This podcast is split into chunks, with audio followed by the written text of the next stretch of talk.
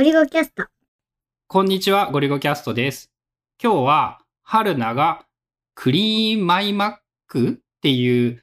なんか Mac のクリーンアップアプリみたいなのを買ったらしいので、そういう話を聞いてみます。春菜の Mac の使い方がまあ問題あるのかなっていう気はするんだけど、この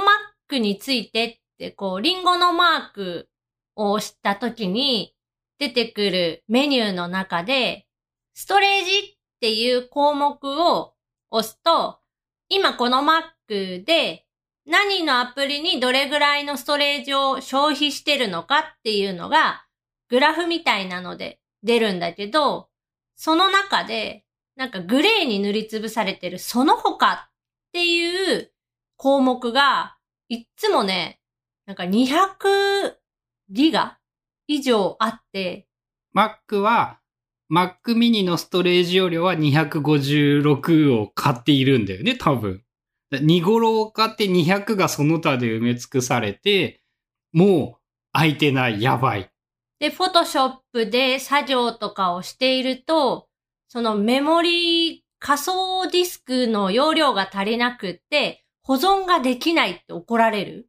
あれ多分なんだけど、そもそももう今時の PC のメモリって16とか32ギガとかあって、そのくせにストレージが256しかないから、32ギガのメモリとかがいっぱいになって、スワップをしようとすると空き容量が、だから多分50ギガぐらいはストレージに空き容量がないともううまく使えないんだよね、きっと。のに、Mac がなぜか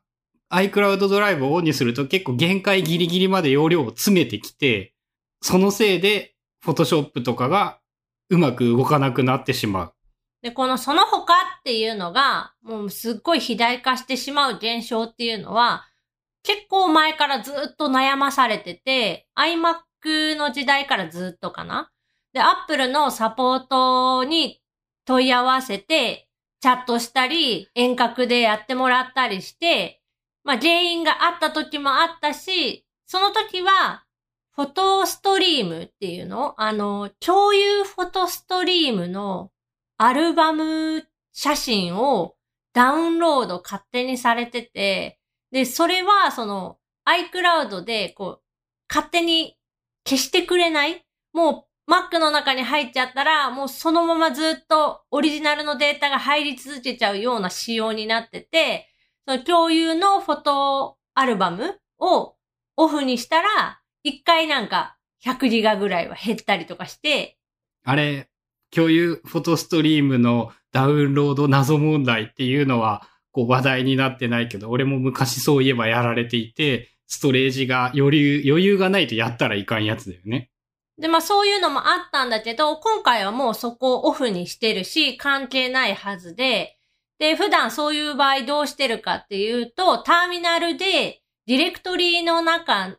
で、その、ファイル容量を食ってるところを掘っていくっていうの？この、まずフォルダーが一番今容量を食ってます。で、さらにそのフォルダーの中でどこが食ってるかみたいなのを順番に当たっていく作業っていうのをターミナルを使ってやってて、これはその Apple のサポートに問い合わせて、まあ遠隔で見てもらった時も同じことさせられたのね。ターミナル開いて、こうやって入力してくださいって言われたんだよね。で、確かそれで順番にやっていくと、空き容量を見つける、あ、空き容量っていうか、容量一番大きいものを見つけることができて、そのやり方を習得したから自力でもやっている。で、原因がどこのフォルダにあるのかっていうのを順番に調べていくんだけど、まあまあ時間かかるのね、それ。まあ、めんどくさいよね。一言で言って、わ割とめんどくさいよね。で、全体をスキャンするんだけど、言ったらその1階層ごとにスキャンして待って、スキャンして待って、スキャンして待ってっていう繰り返し。だしかから、も、待ち時間が意外と分単位で待たされる。で、もう、なんかいい方法はないのかって言って調べてたら、まあ良さそうな Mac のアプリがあって、で、試してみたら、どれぐらいそのアプリを使えば消せそうかっていうのも、まあ無料の段階で確認はできて、で、本当にこれ全部消したかったら、有料版アクティベートしてくださいっていうアプリで、まあ簡単に調べた感じ、変なアプリではなさそうだったから、購入したのが、今回そのクリーンマイマック X10? っていうやつ。なんかね、今初めて春菜がダウンロードしたソフトを見たんだけどね、Mac POW? Mac POW? っていう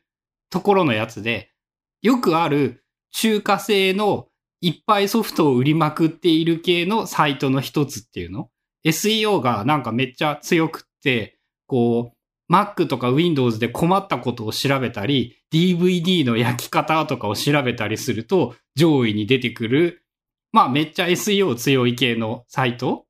詳しいことはよくわからんけど、割とその意外とね、その、その手のやつってね、なんか他にない機能があったりもするんだよね。自分でやればできるじゃんっていうようなものが全般的に多いんだけど、まあ、パッケージ化してくれているので、まあ便利なんじゃねえっていう。で、これを使って、その、スキャンするっていうの？まあパソコンの中で、どの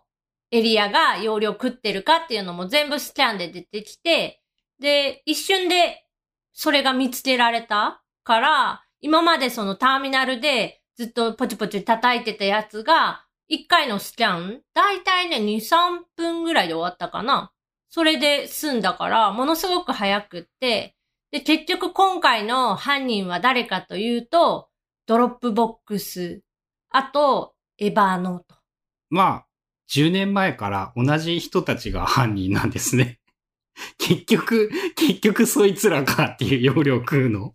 で、 Dropbox に関しては、 Smart Sync を使って、データ自体はもうパソコンから消してクラウドに上げちゃって、まあ、入ってるファイルとかだけ一覧で見れる状態にする。で、 Evernote に関しては90ギガぐらいあったんだけど、ちょっともうどうしようか迷い中で放置。まあ、 Dropbox の方消しただけで80ギガぐらい減ったから、まあまあいいかと思って。なんかさ、 Evernote っていつからかさ、そのデータを全部本体に置かなくなってさ、あんま容量食わなくなったイメージがあるんだけど、なんかあれなのかな？共有ノートはまた、アップルの共有フォトアルバムみたいに変な仕様になってたりするのかな？もしかすると、そうかもしれない。今の使っている Evernote は、仕事用に共有ノートも結構いろんな人と共有してるやつを持ってて、で、そこに、まあ、PSD ファイルとか結構デカめのやつとかも入れてるから、まあそういうのかな、みたいな。それ結構厄介だね。それまたこうもう Evernote もウェブでしか使えねえぞとかってなってくるね。そうなってくると。まあ一回、もう今回その Mac mini になった時に、エバーノートはアプリを入れずに Web 版だけでやろうとしてたんだけど、コピペというか、エバーノートに画像を追加したい時に、Web 版のやつだと、なんかうまくいかなくて、結局アプリにしちゃった。悩ましいね。Mac がさ、もう、もうさ、今時さ、ハードディスクドライブは使いたくないじゃん？でも、Mac のストレージめっちゃ高いんだよね。1テラとかにしようとすると。SSD1 テラ5万ぐらい上乗せされるとかだったっけ？ってなると、今後しばらくはそこは結構悩みだよね。特にグラフィック系の人たちさ。まあ、金に物を言わせて、いいやつを買えばいいとは分かっていても、それ高くねってやっぱ思っちゃうしね。特にね、自作 PC 作った時にさ、1テラの SSD1 万5千円ぐらいで買えてさ、え、だから Mac の SSD 同じじゃないことはもちろんわかるけど、でも一応、なんていうの、いろんな細かい仕様的にさ、一番いいやつが1万5千円で買えるのにさ、Mac のやつだと5万円になるって5万だったか忘れたんだけど、ってなるともうなんか、でかい容量 Mac でも買えなくなってしまってさ、そう、買ってきたパーツリストというか、なんか見せてもらって、いくらぐらいしたのって言ったら、1テラの SSD がその1万何本とか言って、え、安っって。まあ、しかも SS、その SSD 自体はちっちゃいからね、すげえ。なんて言うんだろう。iPhone よりちっちゃいサイズっていうの？ぐらいのもんだから、まあ、別にね、でかいから安いっていうわけでもないしね。M.2 端子って繋ぐっていうやつ？なんか早いって言ってたやつや。そう、なんかもう SSD のボトルネックは、その、通信、接続方法が古くなってしまう。古いっていうか、あの、ハードディスクとか SATA で繋ぐんだったっけ？とかで繋ぐと、もうなんか SSD の速度が活かせなくなってしまう？ので、感覚的にその基盤直付けみたいな感じにしてやんないと、もう早くならないっていうので、なんかそういう、そういうやつを教えてもらって言われるがままに買ったんだけど、自作を作ってしまって知ったデメリットが、Mac のストレージが異常に高い。なんか、あの、あのクソでかいものとめっちゃちっちゃいものだから同じ値段でできないだろうなっていうのはすごいわかるんだ。デスクトップを作ってしまったら、もう、もうあんなでかい箱に、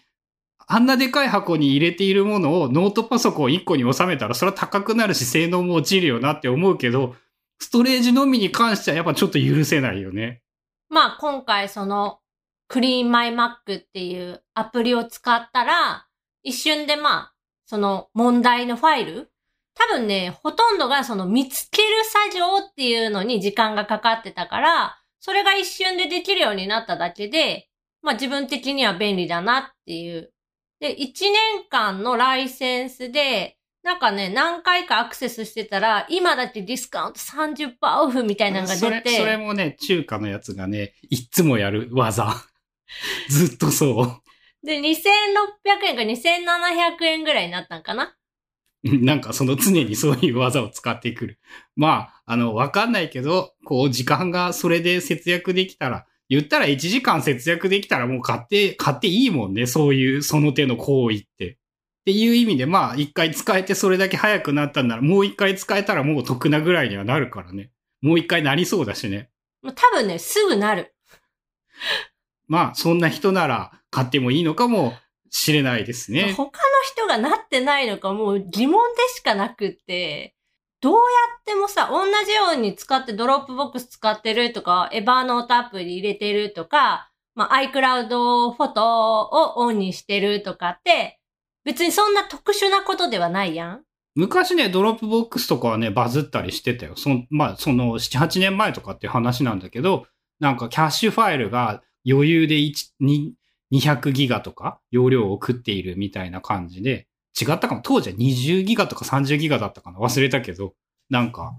そういうこともあったりしたから、意外と人に聞いてみればあるのかもしれないけどわかんないね。あったら教えてほしいね、そういうのは。今回もその、 Dropbox のキャッシュファイル、ドット cache みたいなあの、見えない隠しフォルダっていうのあそこが結構食ってて、2番目ぐらいに大きくって、で、それをもう丸っぽ中身消しちゃって、みたいなことをしてて、それもそのアプリ上で簡単に選べるし、消せた。まあ本当できる人なら別に問題なくできるし、さらに言えば、こう、ちょっとスクリプトを書けばきっと自動でできるんだけど、できない人はもう買ってしまうのがいいよね。もう操作自体はめっちゃ簡単で、ボタンをなんかポチポチポチでもう消えるみたいなぐらい？まあそんな感じで、同じような悩みがある人がいたら、えー、春菜さんの仲間を見つけるためにもぜひ教えてあげてください。あとは、その、回避方法というか、解決方法とか、対策、そうならないためにこうしてるみたいなのがもしあれば、教えてください。シャープゴリゴキャストで。